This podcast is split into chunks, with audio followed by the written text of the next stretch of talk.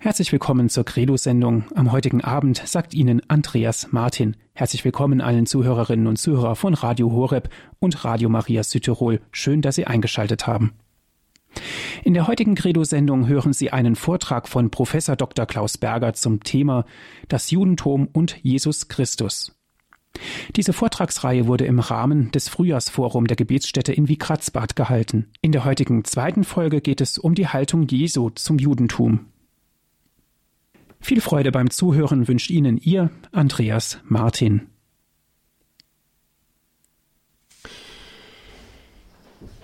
Jesu Gabe an das Judentum. Was hat Jesus mit dem Judentum gemacht? Wie hat er sich ihm gegenüber verhalten? Zunächst einmal wird an seinem Geschick deutlich, dass das Christentum eine Dimension prophetischen Wirkens besonders in den Vordergrund hebt. Nicht erfindet, aber doch sehr viel dazu beiträgt. Nämlich, dass im Bereich der Religion das Individuum entdeckt wird. Das Individuum war entdeckt worden bei den großen Propheten, die gesagt bekommen vom Heiligen Geist, mach dein Gesicht hart wie Kieselstein, wenn du gegen dieses Volk redest. Also der Außenseiter, der gegen das Volk redet, alle Propheten werden zur Zeit des Neuen Testamentes just aus diesem Grund als Märtyrer betrachtet. Die jüdischen Prophetenlegenden entwerfen kurze Evangelien sozusagen von jedem einzelnen Propheten, wie dann auch von Jesus. Alle enden mit dem Martyrium, weil man weiß, äh, dieses sind Leute, die viel gewagt haben. Und Jesus selber ordnet sich da ja auch ein in diese Tradition, die also längst jüdisches Allgemeingut ist. Nur tritt das Christentum jetzt äh, im Ganzen auf als Bekehrungsreligion. Das war das Judentum vorher nie gewesen. Es war eine Volksreligion gewesen, so wie bei uns eigentlich das auch der Fall ist. Wenn bei uns Leute sagen, sie seien irgendwann bekehrt worden oder wiedergeboren oder ähnliches, das ist immer Verdacht erweckend. Ähm, der Normalfall ist, dass man das Christentum von den Urgroßeltern übernimmt und weitergibt an die Kinder. Das ist eine Volksreligion und so war das im Judentum auch. Es gab zwar Proselyten, also Menschen, die freiwillig hinzukamen, das waren individuell geprägte Gestalten. Man hat gesagt, Abraham ist ihr Vorbild. Es waren Menschen, die, wenn sie Juden wurden, ihre Familie aufgeben mussten, ihre Erbberechtigung verloren. Also das war schon was. Aber Proselyten waren doch nur ein kleiner Teil, während im Christentum alle Bekehrte und Getaufte sein müssen bis heute. Eigentlich geht es so, dass man ähm, glaubt und getauft wird. Die Kindertaufe überspielt es, weil der Sakramentsbegriff sehr stark entwickelt ist und damit die vorlaufende Zuwendung der Gnade Gottes. Aber keinem Christen bleibt es erspart, auch wenn er getauft ist, dann doch diesen Weg nachzuholen und in der Osternacht an die Taufe erinnert zu werden und die Familie muss dafür sorgen, dass die Voraussetzungen ähm, für die Taufe in Form von belehrt sein, aktivem Zeugnis, dass die erfüllt werden. Also noch einmal, nichts gegen Kindertaufe, aber auch bei Kindertaufe bleibt unzweifelhaft die Aufgabe, dass der Einzelne erwerben muss, was er besitzt. So viel zum Stichwort religiöser Individualismus. Das Individuum wird entdeckt, getauft werden kann nur je der Einzelne und eigentlich kann auch zur Beichte gehen, nur je der Einzelne. Das ist schon ein Stich gegen die grassierenden Beichtandachten, die ich ehrlich gesagt nur in extremen Notfällen für sinnvoll halte, aber normalerweise nicht. Weil sie dafür, dazu führen, dass die Beichte abgeschafft wird. Und das war nicht abgeschafft wird, aber außer Gebrauch gerät. Und das ist ein wirklicher Verlust. Es gibt ja Orte wie Wigradsbad und Medjugorje, wo die Menschen äh, dann wieder beichten lernen. Also der Individualismus wird stark unterstrichen und deshalb ist das frühe Christentum auch nicht zuletzt deshalb eine Märtyrerreligion. Die Märtyrer sind unsere Heiligen. Zunächst einmal. Und fast alle Gestalten des Anfangs des Christentums sind Märtyrerfiguren. Stephanus und so weiter. Also hier werden Tendenzen des Judentums aufgegriffen, verstärkt. Und eigentlich ist das Martyrium insoweit nichts Unjüdisches, sondern ist nur die Wiederholung des Schicksals des Volkes in Einzelfiguren. Und das Volk hat Israel dieses Geschick öfter durchgemacht, wie die Gottesknechtslieder bei Jesaja das ja bescheinigen. Der Gottesknecht von Jesaja 53 ist entweder ein Einzelner oder das Volk. Die Exegeten streiten sich. Jesus tritt auf als ein Messias auf nicht kriegerische Weise. Die Gabe des Christentums an das Judentum ist, dieser jüdische Messias steht nicht in der Traditionslinie der gewaltsamen Vertreibung der Feinde. Das gab es auch, aber nur neben anderen.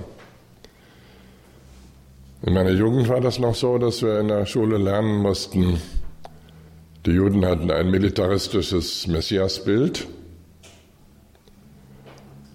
und die Christen hätten es äh, friedlich gemacht und umgewandelt. Offen blieb aber die Frage, wieso man dann überhaupt auf die Idee kommen konnte, Jesus als Messias zu bezeichnen, als Christus,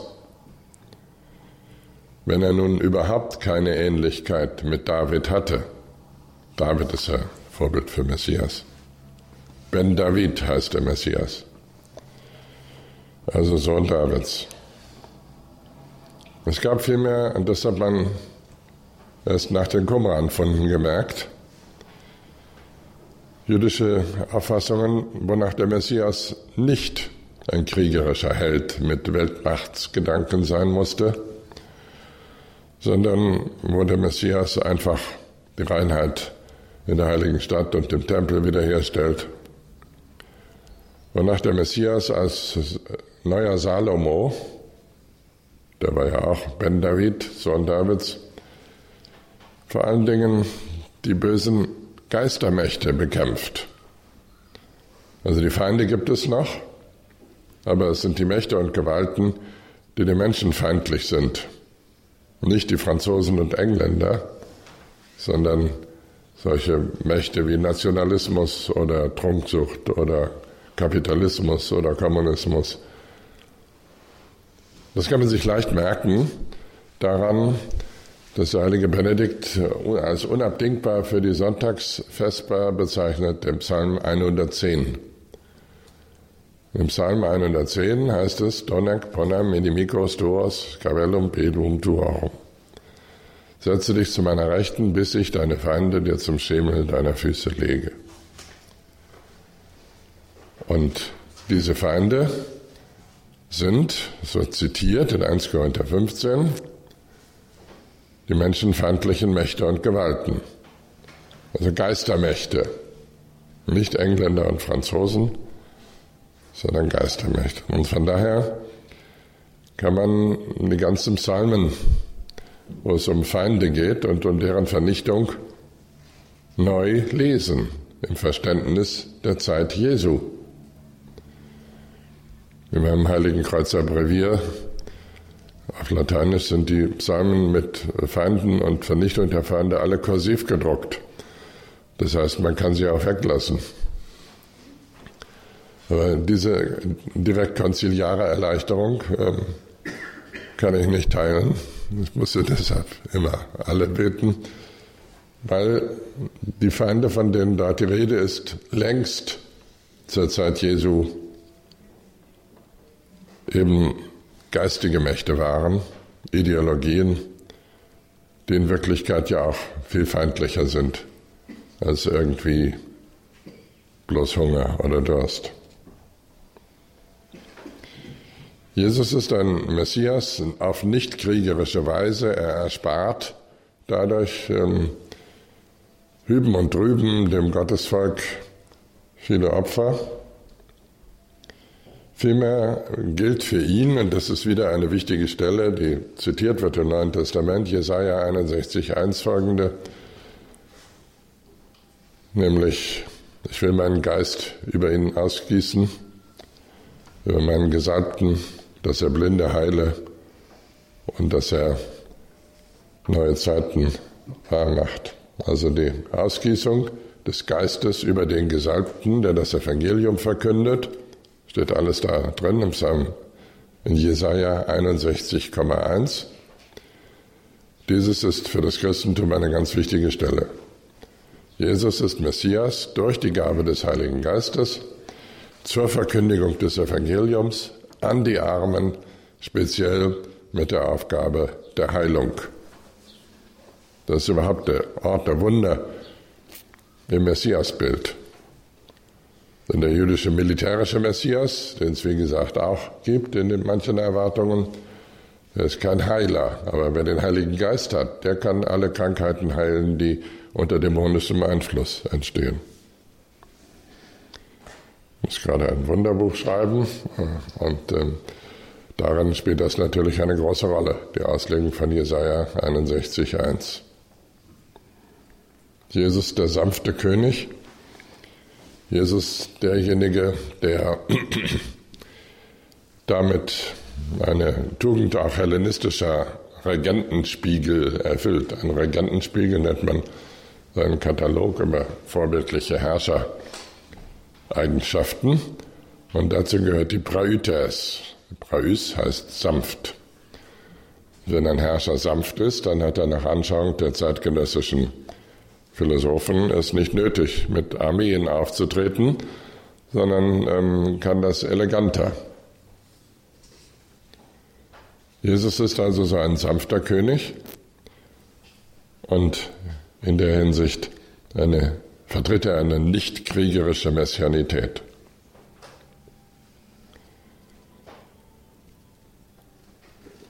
In dem Zusammenhang ist es wichtig, das Christentum schenkt dem Judentum etwas, das vorher nicht da war, nicht vergleichbar, eine Metaphorik der Kindschaft.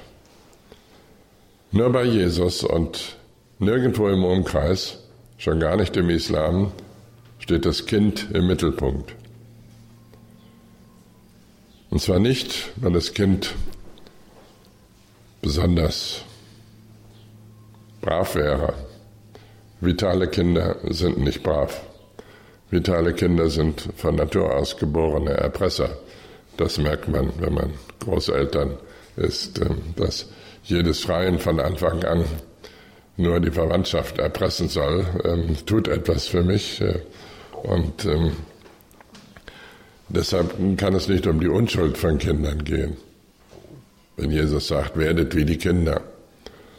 Sondern Kinder sind Menschen, die sich noch wirklich freuen können, weil sie wirklich abhängig sind. Kinder sind Menschen, die staunen können und für die die Wirklichkeit nicht analytisch zergliedert ist, sondern als die eine Wirklichkeit erfahren wird. Und die Rede von Kindern passt also zum himmlischen Vater ganz vorzüglich, der ja auch im frühen Christentum eine besondere Rolle spielt. Es wird nicht erfunden. Es gibt zahlreiche Gebete, gerade auf Aramäisch in den Targumen, die alle beginnen mit Avinu, unser Vater, also so wie unser Vater unser auch. Das ist nichts Neues. Aber neu ist, ähm, dass die Christen in der Rolle von Kindern sind, schlechthin abhängig, wie Schleiermacher Religion definiert, ähm, und ähm, Wesen, die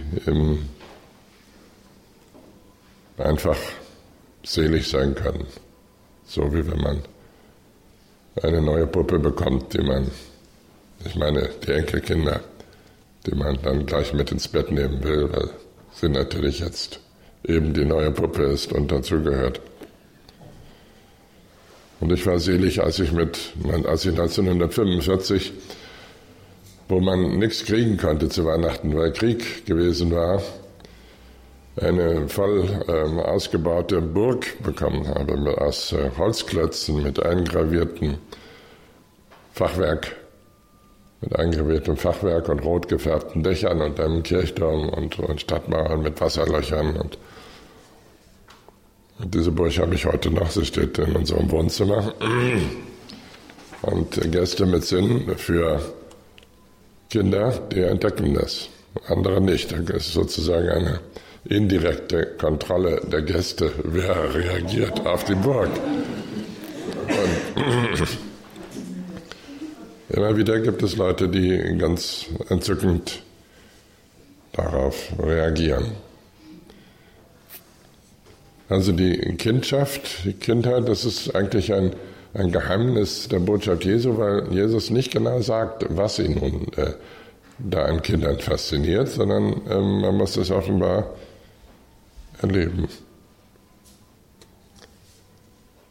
Vor allen Dingen aber ist das Christentum für mich gegenüber dem Judentum ein Heil mit Bodenhaftung. Das ist die Vokabel, auf die wir uns verständigen könnten. Heil mit Bodenhaftung. Also ein Heil, das nicht nur entworfen wird, von dem man nicht nur träumt, wie vom himmlischen Jerusalem, sondern ein Heil, das jetzt schon in der Spitze eines Eisbergs greifbar wird. Die Spitze eines Eisbergs gehört zu jedem anständigen Eisberg dazu. Und die ist nicht zu trennen vom Eisberg. Denn wenn man sie abmacht, dann kommt eine neue Spitze. So sind Eisberge eben. Die Wunder, die Vergebung, die Menschwerdung, die Sakramente, all das ist Heil mit Bodenhaftung. Die Wunder sind realer und nicht nur symbolischer Anfang der Erneuerung der Schöpfung durch Gott. Ich weiß, in der Religionspädagogik, besonders in der katholischen, hat man sich angewöhnt, die Wunder für rein symbolische Zeichen zu erklären. Nach dem Motto, das äh, war gar nicht so schlimm, sondern es ist nur moralisch zu deuten. Wenn Jesus zu dem Menschen sagt, der 38 Jahre gelähmt war, steh auf und nimm dein Bett und geh, dann sagen die katholischen Religionslehrer, der Gelähmte ist ein Vorbild für den aufrechten Gang, dann ist man gleich bei den Geschwistern Scholl. Nicht? Dann ähm, kann man es moralisch fruchtbar machen. Oder wenn Jesus von der eine Brotvermehrung, eine Speisung vollzieht, das ist ja schon ein ärgerlicher Vorgang. Also für die Leute nicht, aber für die Exegeten. Ähm, weil ja nicht berichtet wird, welche Engel das an welchen Schnellbacköfen im Himmel gebacken hätten, sondern die Leute werden einfach satt. Das ist schon erstaunlich und kühn. Aber die Religionslehrer sagen dann, ja, das wäre Vorbild für das Teilen. Man sollte teilen. Die Apostel hätten ja auch ihre Verpflegung geteilt. Und dann überlegt man sich, zwölf Apostel und davon von deren Hasenbrot werden 5000 Leute satt. Nur die Männer gezählt. Und es bleiben vor allen Dingen noch zwölf Körbe übrig. Also mehr als die Apostel je mitgebracht haben können. Denn man geht ja doch nicht mit Jesus in die Bergwüste, um da Brot hinzuschleppen. Also der ganze Entwurf mit dem Teilen ist rührend und riecht nach Fastenzeit, aber es ist äh, absurd. Nicht die Geschichte ist absurd, sondern solche Erklärungen machen das Evangelium lächerlich. Die Wunder sind Zeichen der erneuerten Welt mit Bodenhaftung. Das heißt, hier geschieht etwas nicht symbolisch, sondern wirklich. Es deutet an, worauf Jesus hinaus will. Bei Lazarus wird deutlich, er will auf die Auferstehung hinaus. Das ist das Ziel des Handelns Gottes mit der Welt. Und bei der Speisungsgeschichte, bei der Brotvermehrung geht es genauso um Gottes Schöpferhandeln, der in der neuen Schöpfung genug Nahrung für alle schaffen wird und es wird noch übrig bleiben. Das ist eine Begegnung mit Gott, die hier geschildert wird, wie bei Lazarus auch. Und es wird nicht ermäßigt. Indem man es erklärt, lässt man den Herrgott weg. Man bringt also die Geschichte um ihre Pointe, indem man sagt, das sei nur symbolisch. Gott handelt nicht nur symbolisch, sondern er handelt wirklich. Und das ist äh, erstaunlich, aber er ist der Schöpfer. Und wenn die ganze komplizierte Schöpfung mit all den Mikroameisen und was da kreucht und fleucht von Gott erschaffen ist, dann kann er wohl auch 5000 Leute satt machen, sage ich. Heil mit Bodenhaftung. Nicht Theorie wird gezeigt, sondern Praxis in all den Krankenheilungen genauso. In der Berufung der zwölf Jünger, zwölf ist eine Traumzahl für Israel. Es ist nicht so, dass damals zwölf Stämme in Israel aufweisbar gewesen wären, sondern eben nur zweieinhalb. Aber indem Jesus zwölf Männer bestimmt, ähm, sagt er, das neue Israel wird ein vollständiges sein. Mit zwölf neuen Patriarchen. Oder eben mit der Menschwerdung Gottes geschieht Heil mit Bodenhaftung. Gott wird Mensch. Das ist der alte Traum der Bundesformel im Alten Testament. Ich will ihr Gott sein und sie sollen mein Volk sein. Ich will ihr Vater sein, sie sollen meine Kinder sein. Ich will mit ihnen wandeln. Und dieses Wandeln mit den Menschen wird in Jesus Wirklichkeit. Eigentlich ist diese Rede von dem Heil mit Bodenhaftung eine ganz typisch jüdische Weise zu denken. Jüdisch und katholisch, aber eben nicht platonisch und deutscher Idealismus. Das ist die andere Linie. Bei Plato, jedenfalls in neuplatonischer Interpretation, geht es um das nur Symbolische. Und äh, im deutschen Idealismus äh, geht es um die absolute Priorität der geistigen Wahrnehmung vor aller irdischen. Es muss also gar nichts vorhanden sein. Bei einer interdisziplinären Tagung in Regensburg war so ein katholischer Religionspädagoge, Professor Doktor, der erklärte, wenn Jesus auf dem Meer wandelt, nach Neuem Testament, dann sei dort bei keiner Erzählung irgendetwas historisch auch nur wahrscheinlich. Das heißt, die Geschichte wurde entsorgt, die Menschen waren befreit, nicht? Gott sei Dank. Ähm, ich habe dann gesagt, dass man nicht auf dem Wasser wandeln kann, bestätigt jeder Selbstversuch in der Badewanne. Der Sinn dieser Geschichten ist doch, dass Jesus Gott ist, weil nach dem Psalmen Gott auf dem Wasser wandelt.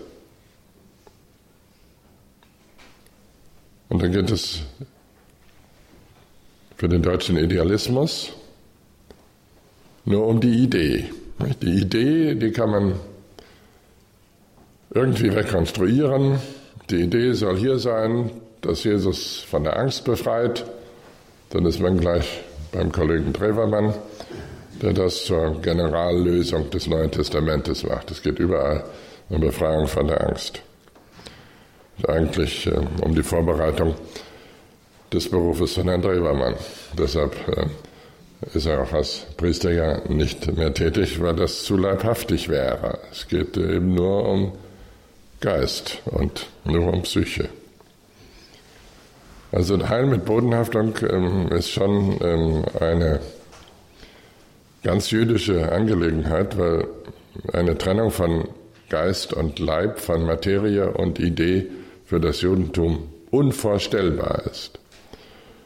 Und aus Protest gegen den Neuplatonismus im Christentum haben die Rabbinen in trotziger Betonung gesagt, Gott hat einen riesigen Leib. Punkt.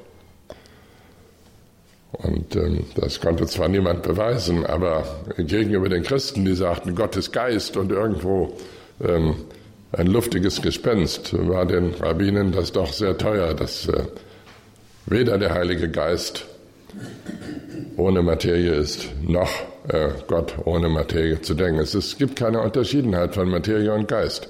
Eine der Grundvoraussetzungen für unser Denken teilen die Rabbinen nicht und auch nicht das Neue Testament. Und daher ähm, sind rein symbolische Einstufungen der Wundergeschichten nicht legitim, sind ein Verrat am jüdischen Erbe des Neuen Testamentes und sie sind darüber hinaus in der Kirche von furchtbarer Folgewirkung gewesen. Die Trennung von Leib und Geist bedeutete auch ähm, die tendenzielle Abwertung der Sexualität ähm, und das haben dann besonders Jansenisten und solche Leute ähm, bis zur letzten Konsequenz äh, durchgeführt. Es war eigentlich nie richtig katholisch, das zu tun das abzuwerten.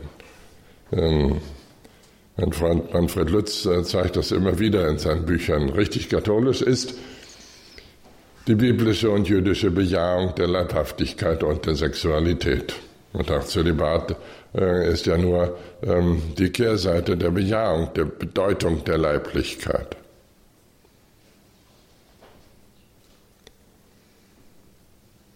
Aber der Neuplatonismus hat sich so verheerend ausgewirkt in der Kirche, dass eben heutzutage evangelische und katholische Theologen in gleichem Sinne verklemmt sich bieten und äh, auch so schon anzuschauen sind. Das sieht man schon in der Mensa. Ähm, das müssen Theologen sein. Das ist eine Wirkung des Neuplatonismus. Heil mit Bodenhaftung das betrifft aber besonders die Auffassung, dass durch den Tod Jesu am Kreuz die Sünden wirklich vergeben sind, dass damit wirklich der neue Bund geschlossen ist. Wir werden noch heute Nachmittag darauf kommen, wie das äh, dann ähm, bei Paulus aussieht wie sich das verträgt mit der Tatsache, dass die Juden im Bund stehen.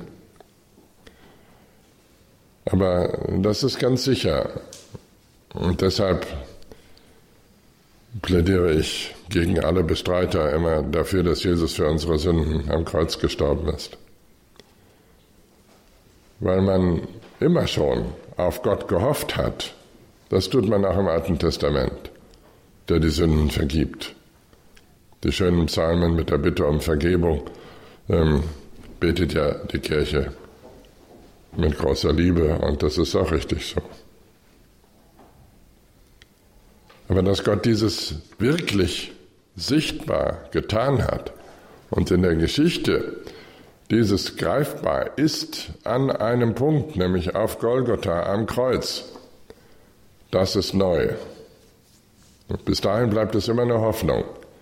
Vergib unsere Sünden, wir bitten dich, wir hoffen darauf. Dir am Kreuz wird es ein Bund. Also nicht nur ein blutiges Geschehen, sondern ein Bund. Beim Abendmahl vorweggenommen geschlossen. Und ein Bund ist eine notarielle Geschichte. Ein Bund ist mehr als Hoffnung. Das wissen Sie. Tante Frieda kann tausendmal sagen, ihr erbt mein Grundstück in Hahnenklee. Aber wenn dann im Testament nichts davon steht, dann guckt man in den Mond. Vielmehr, wenn es notariell beglaubigt ist, da sollte man Wert darauf legen. Also wenn die Tante Frieda immer vom Grundstück in Hahnenklee redet, dann sollte man sagen, komm, dann gehen wir mal am Mittwoch zum Notar und legen das fest. Dann sagt die Tante, ach, mach mich doch nicht traurig, ich will doch nicht an meinen Tod denken. Ähm, ähm, doch, äh, wenn du, wenn der wirklich an uns gelegen ist, du weißt ja, dass so viele Streitigkeiten beim Erbe entstehen, dann lass uns das vorher äh, festlegen, damit äh, alle wissen, woran sie sind. Als ich in Hamburg mich habilitierte, habe ich immer erlebt, wie in Ohlsdorf bei dem großen Friedhof ähm, die Leute mittags dann sich bei den Beerdigungsgesellschaften in die Haare gerieten. Also es gibt nur wenige Gaststätten am Ohlsdorfer Friedhof, aber wenn die Leute da reingehen, sind es Beerdigungsgesellschaften. Und äh, es gab jeden Mittag äh, Polizeieinsatz, weil äh, wenn die Leiche im Grab ist, die Leute anfangen sich äh, deswegen zu kloppen. Also was so richtige vorchristliche Germanen sind, äh, die kloppen sich dann. Und äh, das hat mich immer äh, darauf aufmerksam gemacht, warum Jesus hier einen Bund schließt. Ähm, sonst würden sich die Erben kloppen. Äh, hier ähm, ist eine Festlegung äh, zugunsten Dritter ähm, gemacht von Jesus selber und ähm, dieses äh, hat den Charakter einer Verfügung, einer wirklichen, gültigen Verfügung. Das ist neu das Zeichen wird ja eben auch genannt. Das Zeichen für diesen Bund ist das Blut, so wie damals nach Exodus 24,8 der erste Bund am Sinai mit Blut geschlossen wurde. Und damals hat Moses das Blut über die Israeliten so verteilt wie heutzutage der Priester, wenn er vor dem Hochamt mit dem Asperges durch die Reihen geht, so dass jeder einen halben Tropfen abbekommt. Ähm, so wurden die Leute mit Blut besprengt. Natürlich haben sie nachher ihre Sakkos alle zur Reinigung bringen müssen. Äh, das muss dann ja bei Weihwasser nicht unbedingt, aber bei empfindlichen Kostümen, wenn da so Wassertropfen draufkommen, schon. Ähm, der Bund wird mit versprengtem Blut geschlossen. Denn durch das Blut werden Menschen Gottes Eigentum. Das ist der Gedanke, der dahinter steckt. Denn das Blut gehört Gott, Leben gehört Gott, deshalb darf man es auch nicht essen. Weil man sich dann Gottes Rechte auf Vertilgung des Lebens zu eigen macht. Aber wenn man mit Blut besprengt wird von Gottes Propheten oder vom Messias selber, ähm, dann ähm, ist ähm, dieses die Wiederinbesitznahme durch Gott. Und bei Jesus geschieht das nicht durch sein physisches Blut, sondern durch Wein.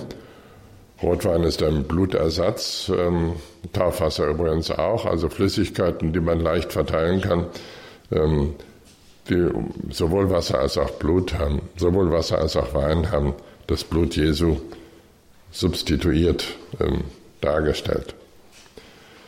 Das ist also neu, dass Sündenvergebung jetzt wie ein Bund wirklich vollzogen wird, mit allem, was dazugehört, so wie es in Exodus 24,8 beim ersten Bund war, so wie es in Jeremia 31 dann verheißen wird vom neuen Bund, dass nämlich Gott der Sünde seines Volkes nicht mehr gedenken wird. Das heißt, die Sünden wird er vergeben. Das ist der Gedanke, der hinter dem Blut beim Abendmahl steht. Heil mit Bodenhaftung ist das. Eine Gewissheit über Sündenvergebung, wie sie nie vorher da war und nie nachher. Und deshalb halten wir daran fest, dass Jesus für unsere Sünden gestorben ist. Das wurde und wird erheblich bezweifelt, auch in der katholischen deutschen Theologie. Der Erzbischof von Freiburg, Herr Zollitsch, hat vor einem Jahr erklärt, zur Osterzeit, Jesus ist nicht für unsere Sünden gestorben. Dasselbe hatte die evangelische Fakultät in Bonn erklärt. Er hätte gesagt, dass mit der Sündenvergebung durch Jesu Tod käme nicht mehr an bei den Leuten und die Christen sollten sich was anderes ausdenken. wenn sie Leute in die Kirche bringen wollten. Es geht also überhaupt nicht darum, dass irgendwie auch nur der Versuch zu unternehmen, das theologisch zu begründen, sondern es geht einfach, wie kriegen wir Leute in die Kirche. Wenn man so vorgeht, dann geht es immer auf Kosten der Wahrheit. Und ich finde, diese neutestamentliche Idee, Heil mit Bodenhaftung, die zieht hier wirklich. Darum genau geht es, dass das Heil nicht bloßer Gedanke ist, äh, sondern real anschaubar ist. In den zwölf Aposteln, in den Sakramenten, physisch anschaubar, indem wir dort gesalbt werden oder ähm, bei der Firmung den Backenstreich kriegen oder ähm, ähm, mit Wasser ähm, gewaschen werden, wie in der Taufe. Ähm, da geschieht überall etwas mit unserem Leib. Das ist das besondere Merkmal der Sakramente. Selbst bei der Beichte geschieht etwas mit dem Leib, in dem man früher wenigstens niederkniete zum Bekenntnis der Sünden. Heute gibt es da so Versöhnungszimmer, wo man dann im Sessel ähm, Platz nimmt. Ähm, darüber muss ich nicht auch noch lästern. Ich habe schon genug gelästert. Wir hatten fest, es ist irgendwie eine Grundtendenz bei Jesus, die Worte durch Taten zu ersetzen. Die Worte bleiben nicht Worte, sondern werden hier wirklich Taten. Daran erkennen die Menschen, das ist äh, ein Prophet, der nicht mit leeren Worten zurückkommt äh, zu dem, der ihn ausgesandt hat, sondern ähm, der ein bisschen Wirklichkeit verändert.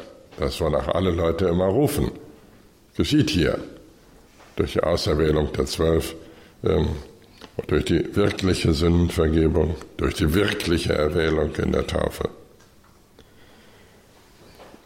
Und dazu gehört schließlich auch die Auferstehung der Toten, die beginnt mit der Auferstehung Jesu. Der Gott, der die Toten lebendig macht, das ist keine christliche Erfindung, sondern das ist ein Satz aus dem 18-Bitten-Gebet. Shemone Esre. Der Gott, der die Toten lebendig macht. Aber sehen äh, kann man das äh, erst an Jesus, nämlich der die Toten nachhaltig lebendig macht. Also nicht nur als Heilung, wo dann der Tote wieder stirbt, wie Lazarus oder die Tochter des Jairus, sondern wo Auferstehung wirklich zum vollen Nennwert des Wortes ähm, gegeben ist. Das ist bei Jesus. Und hier wird daher diese jüdische Hoffnung erfüllt. Es steht also für das Wort erfüllen überhaupt. Das Neue Testament ist die Erfüllung ähm, des Alten Testamentes, ähm, und zwar in den wirklich entscheidenden Punkten, wo es um das Heil des Menschen geht. Denn Gesundheit, Hunger, Sündenvergebung, Auferstehung, und auch die Abschaffung von Gewalt durch Jesu Einzug in Jerusalem. Das alles ist mehr als eine Idee und das äußert sich dann auch in der anderen und neuen Bedeutung des Heiligen Geistes. Im Alten Testament ist der Heilige Geist relativ selten, er ist aber natürlich bekannt gibt bei Jesaja die sieben Gaben des Heiligen Geistes. Jesaja 11.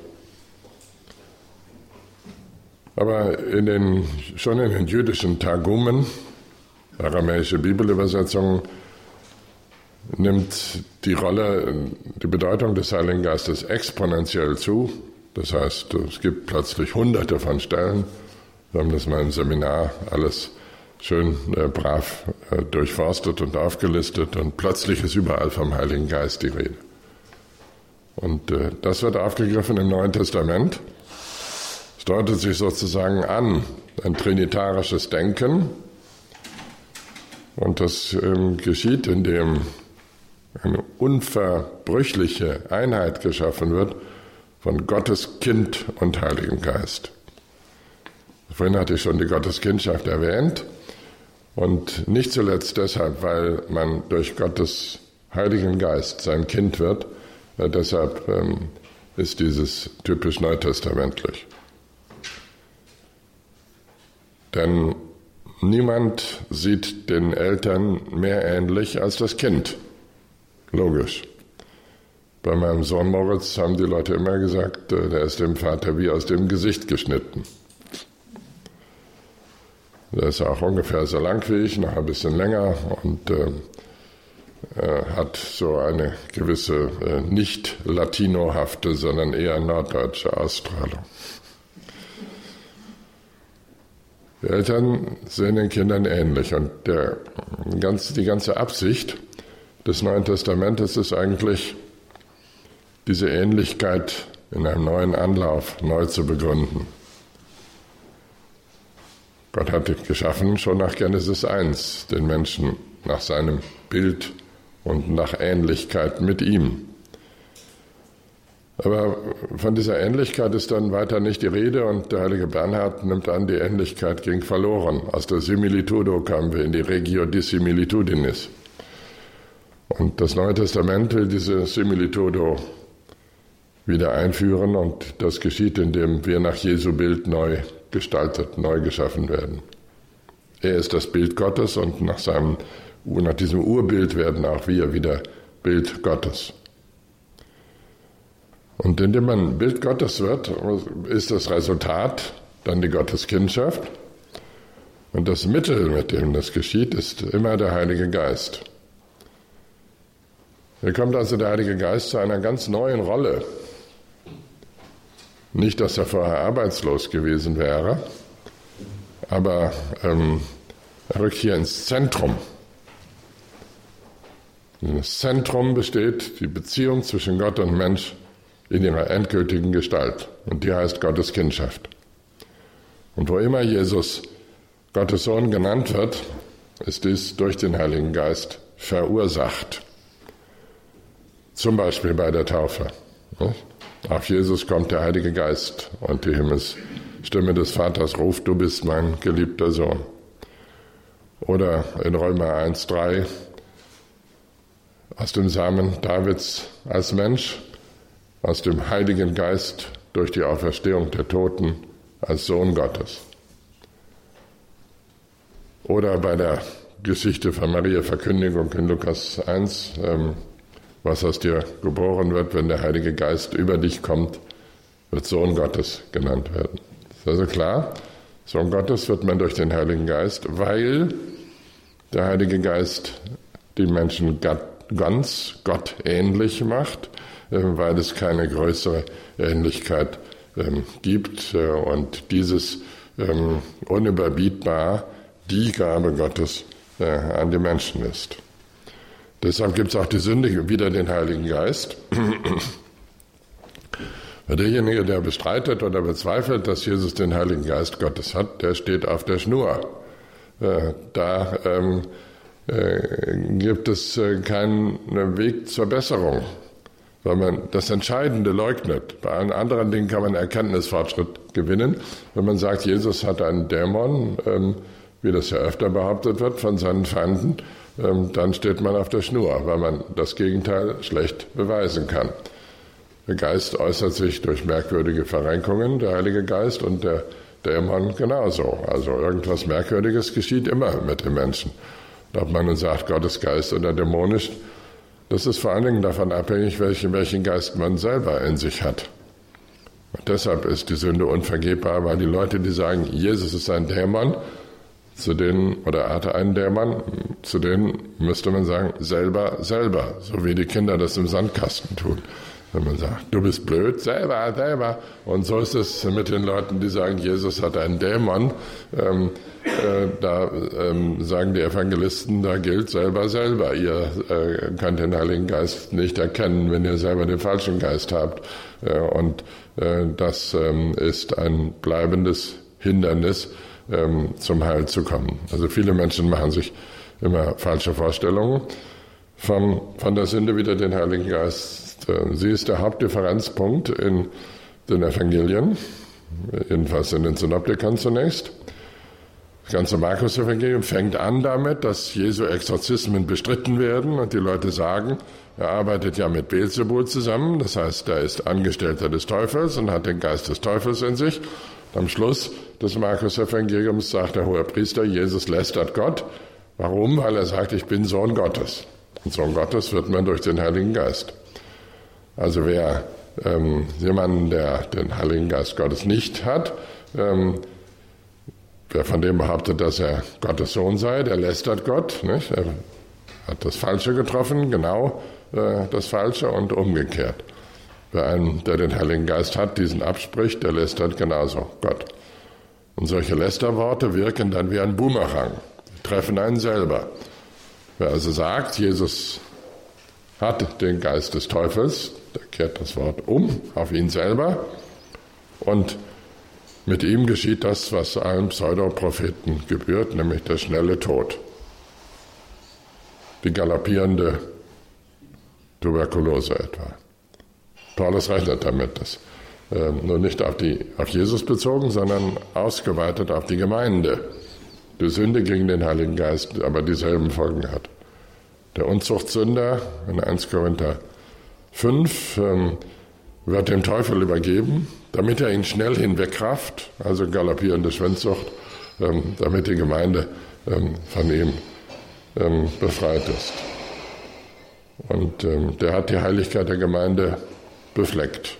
Die Gemeinde ist ähm, heilig und Tempel des Heiligen Geistes, wie Paulus in Kapitel 3 sagt. Und wer die Gemeinde spaltet, ähm, wie dieser Mensch oder ähm, für sehr unheilige Taten den Heiligen Geist beansprucht, ähm, der muss am besten morgen früh vom Teufel hinweggerafft werden. So wenig äh, zarte Empfinden sind nun mal neutestamentliche Apostel, wenn es ums Eingemachte geht. Also da äh, gilt äh, doch die klare und harte Konsequenz. Ich fasse zusammen, was hat Jesus dem Judentum gebracht? Wie ist sein Verhältnis zum Judentum?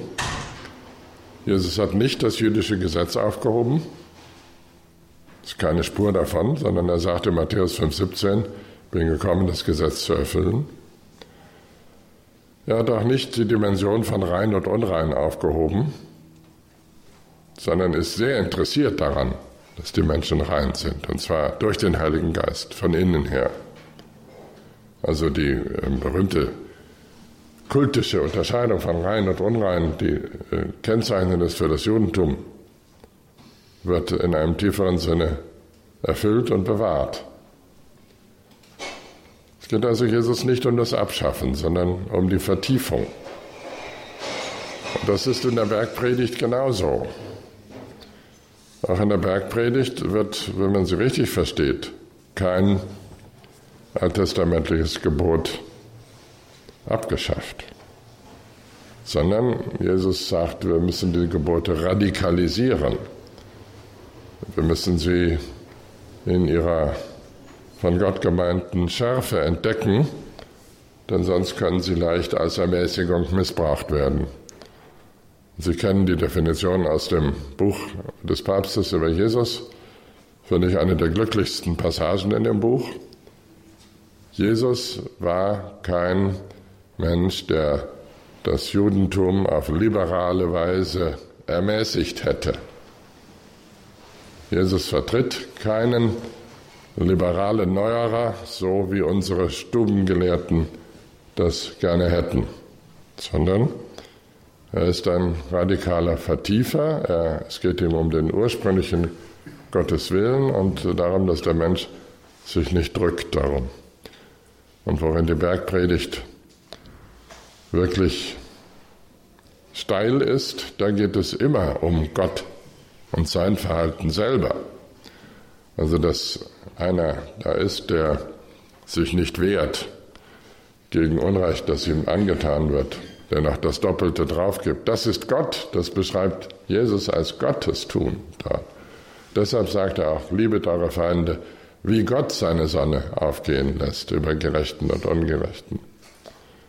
gibt es ja den berühmten Streik, den die Engel androhen, nach einer der apokryphen Apokalypsen, die nur ich kenne, ähm, beschließen die Engel eines Tages wegen der Bosheit der Menschen einen Streik. Und zu sagen, wir lassen die Sonne nicht mehr aufgehen, wir lassen keinen Tau und keinen Regen kommen, da können die Menschen mal sehen, wie blöd sie sind. Wollen also streiken. Der erste ähm, in Erwägung gezogene Streik in der Weltgeschichte. Da wird eine Versammlung äh, anberaumt und der Herrgott sagt nur, wer ist hier der Chef? Damit ist der Streik abgewendet und ähm, die Engel dürfen nicht streiken. Gott lässt seine Sonne aufgehen über Gerechten und Ungerechten. Ähm, er kann das äh, souverän ertragen. Und das ist die Zumutung äh, an die Christen bei der Feindesliebe und beim Gewaltverzicht der Bergpredigt. Zu handeln so, wie Gott ist. Und dann sagt Jesus, werdet ihr Kinder Gottes genannt werden, weil ihr eurem Vater dann wirklich ähnlich seid. Beim Vergeben ist das schon mal die Voraussetzung. Gott vergibt euch überhaupt nur, wenn ihr anderen vergeben habt.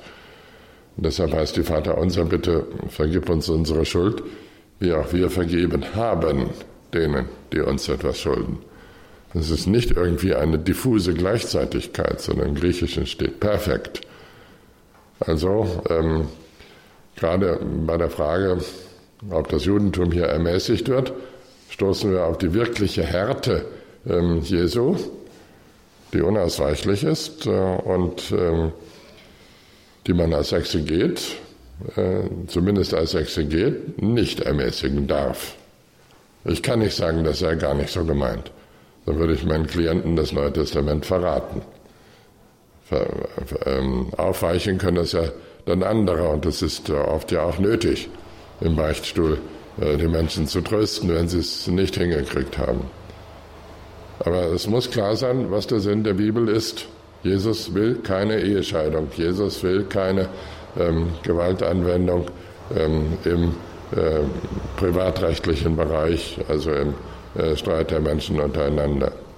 Womit nichts gesagt ist über den Verteidigungsfall ähm, nach Minister Gutenberg, äh, sondern es geht da um die kleinen Verhältnisse in der Umgebung Jesu und um Mord und Totschlag dort selbst. Aber da sind die Anforderungen hoch und steil und ähm, das wollen wir mal auch so lassen. Nicht damit die Menschen ein schlechtes Gewissen haben, sondern damit wir wenigstens erkennen, was Gott will und wie Gott nicht ist. Soweit. Vielen Dank fürs Zuhören.